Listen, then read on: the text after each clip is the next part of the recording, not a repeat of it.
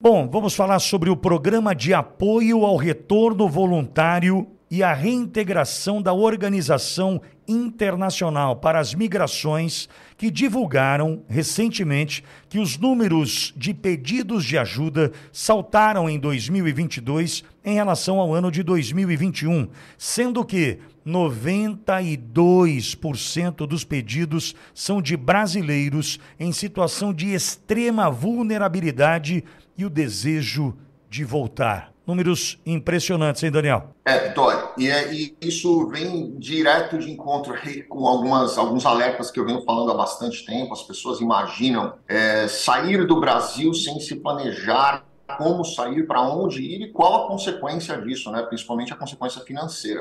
As pessoas imaginam que chegar na Europa sem um visto adequado de trabalho, chegar nos Estados Unidos sem um visto adequado de trabalho, chegar em qualquer país sem uma autorização de trabalho, as coisas vão ser fáceis. E as coisas não são.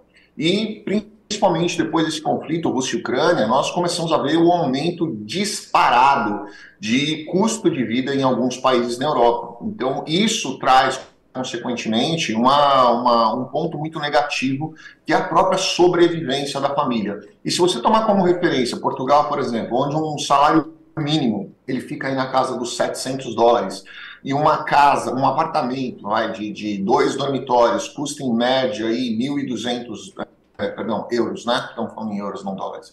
Então, 700 euros de salário mínimo e um apartamento de dois dormitórios fica em torno de 1.200 euros por mês. É, se o marido e a esposa trabalharem, vai sobrar 200 euros por mês, além do aluguel. Né? Então, quer dizer, é, as pessoas não, não, não conseguem, aí mesmo trabalhando em dois turnos, um salário suficiente, uma, uma quantidade de dinheiro suficiente para sustentar a própria família. E sem falar nisso daí no custo de alimentos, seguros, é, telefone, carro, combustível, transporte, saúde e tudo mais. Então, as pessoas saem iludidas com uma determinada situação, mas quando chegam lá, se deparam com outras situações. E aí precisam pedir auxílio a essas entidades aí de, de, de, de auxílio realmente a retorno à pátria, porque elas não têm nem sequer condição de, de pagar a própria passagem de volta para o Brasil. E, Daniel, você trouxe a questão do aluguel, mencionando Portugal e o valor do salário mínimo pago por lá e o quanto custa um apartamento de dois quartos. Tem a questão também, por exemplo, o Cláudio uh, falando sobre o filho que mora na Alemanha. Uh, o, o, custo, por exemplo, da energia elétrica, um salto de 160% na conta de energia, que custava algo em torno de cento e poucos euros por mês saltando para 400 euros só a conta de energia, Daniel. É, na verdade vai, vai mais de 160 aí. E aí a gente tem que levar em, em conta dois fatores, né? Primeiro, o conflito Rússia e Ucrânia. Segundo, nós estamos no inverno. Então, eu até perguntei para a Carol, né, e ela me falou que ela geralmente gasta de energia elétrica entre 80 e 90 euros no verão, e que agora chegou a absurdos 300 euros de, de energia elétrica, não só pela subida de, de, pelo, pelo aumento dos preços, mas também e principalmente por causa dessa, dessa questão do aumento do custo do gás e dos combustíveis fósseis em razão da Rússia e Ucrânia. Gostaria de saber de você o seguinte: ah, para esses familiares que estão te ouvindo agora e que sabem que em Portugal hoje ali tem um filho, uma filha, né, uma pessoa próxima passando dificuldade.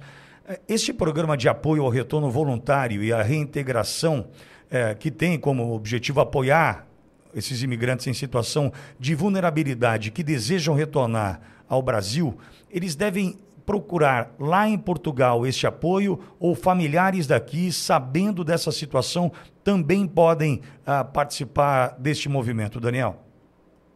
Olha, eu tenho uma visão muito radical. Minha visão mudou muito nos últimos cinco anos, principalmente quando eu comecei a estudar essa questão da, da imigração ilegal e da, da questão do tráfico humano.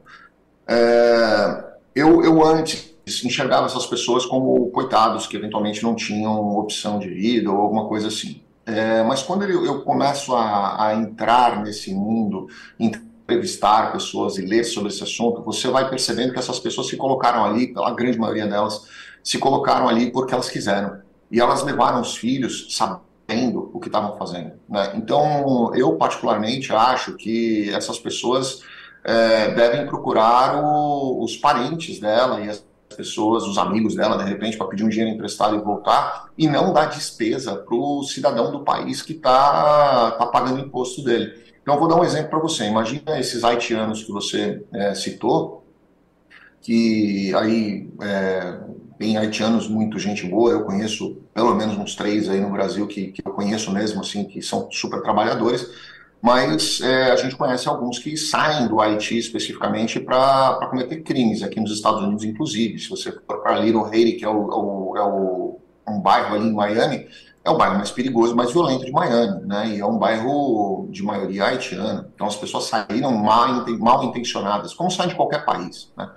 E, e, se você for olhar essa, essa situação, imagina um haitiano chegar no Brasil, é, cometer alguns crimes, ou qualquer nacionalidade, né, não necessariamente haitiano, mas cometer um monte de crime, e aí ele fala, olha, não deu certo a minha, o meu empreendedorismo aqui no Brasil como criminoso, agora eu preciso que o governo brasileiro, ou que o cidadão que paga impostos, pague a minha passagem de volta, ou que alguma ONG brasileira pague a minha passagem de volta, porque o, o que eu fiz aqui não deu certo, o meu planejamento não deu certo é você subsidiar a responsabilidade que cada adulto deveria ter. Então, eu particularmente não sou muito a favor disso, não, mas eu acho que essas pessoas podem sim e devem é, buscar essas ONGs ou buscar principalmente auxílio é, dos parentes deles, amigos deles, e não subsidiar isso para o governo e colocar isso para o pagador de imposto pagar a má escolha que a pessoa fez.